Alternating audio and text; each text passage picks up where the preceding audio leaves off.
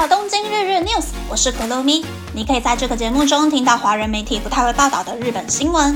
这次要和大家分享三则日本新闻。第一则新闻是，大型家电零售店有都巴喜宣布要修正在池袋西武百货设店的计划。有都巴喜原本计划在池袋西武百货的低楼层开店。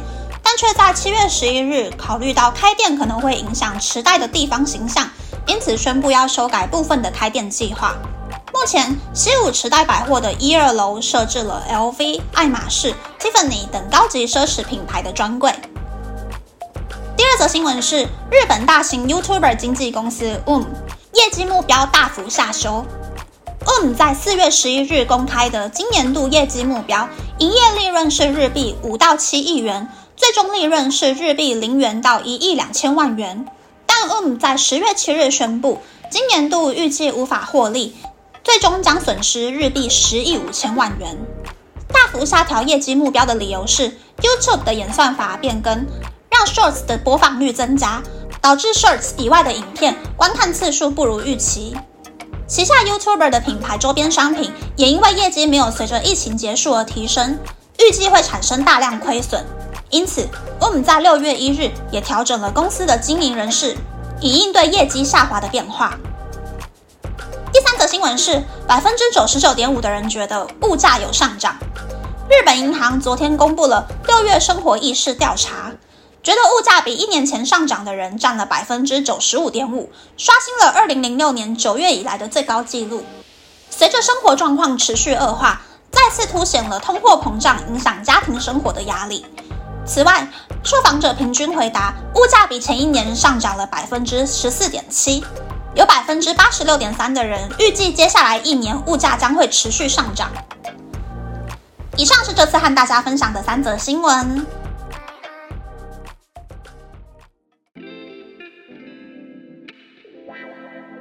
第一则新闻是有都巴西的新闻，日本的两大家电零售店，一个是 Big Camera，一个是有都巴西。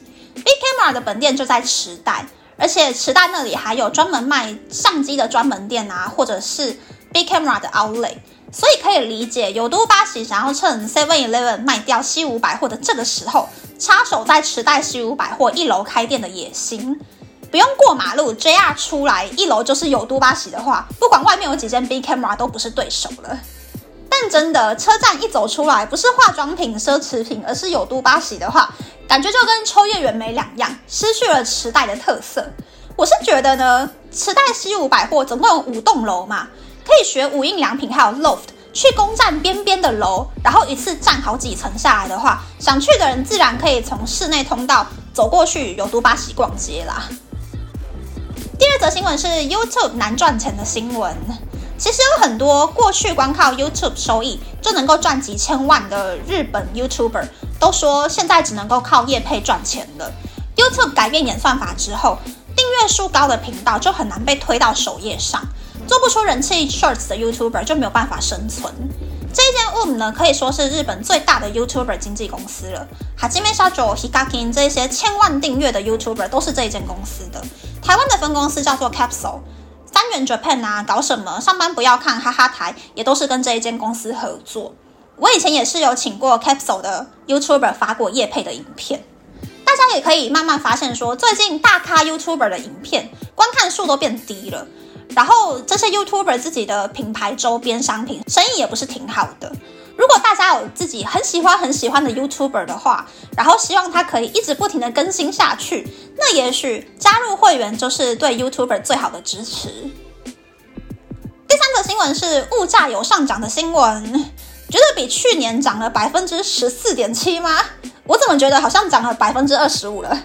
是说剩下来百分之四点五觉得物价没有上涨的人，到底是钱太多、数学不好，还是都没有在买东西呢？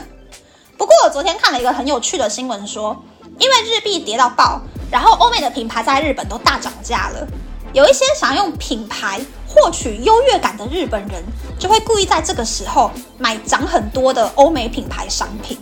我是有点不太懂这个概念啦。说真的，我对于某一些东西也是有品牌迷思的，所以不会说买奢侈品就是浪费，不如把钱花在其他地方会更值得。但是我觉得呢，不要为了买而买，而是要挑一个很实用、不会买了之后就供在家里不敢用的东西。不要把钱只是花在弥补心理空虚，只有花钱的那一瞬间有爽到，而是要花在可以辅助穿搭呀、提升气质啊，每天都看得到、用得到，然后自己每天心情都会很好，那个钱花了才比较有意义嘛。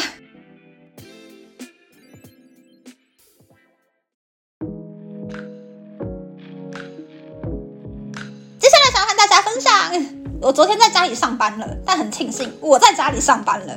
因为昨天东京的气温是三十七点五啊，比台北啊、台东啊都还要热呢。东京的八王子市居然还冲到了三十九点一度，是昨天日本最热最热的记录。现在录音的这个当下呢，我都不太敢去看外面的温度是多少了，我觉得应该也是挺可怕的。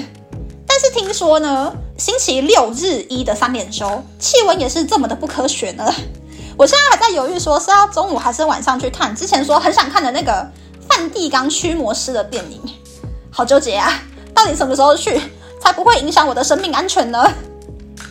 那么，那么这次的分享就到这边，不知道大家喜不喜欢这样的节目呢？欢迎大家留言和我分享你的想法。喜欢这个节目的朋友，可以在 Apple、Spotify、Google、s o u n KKBox、My Music、First Story、Mixer Box 等 Podcast 平台和 YouTube 订阅《东京日日 News》，多多按赞、评分，或是在三 n 想要赞助这个节目，还可以在 Instagram 或 Threads 追踪《东京日日 News》DJ Tokyo 的账号哦。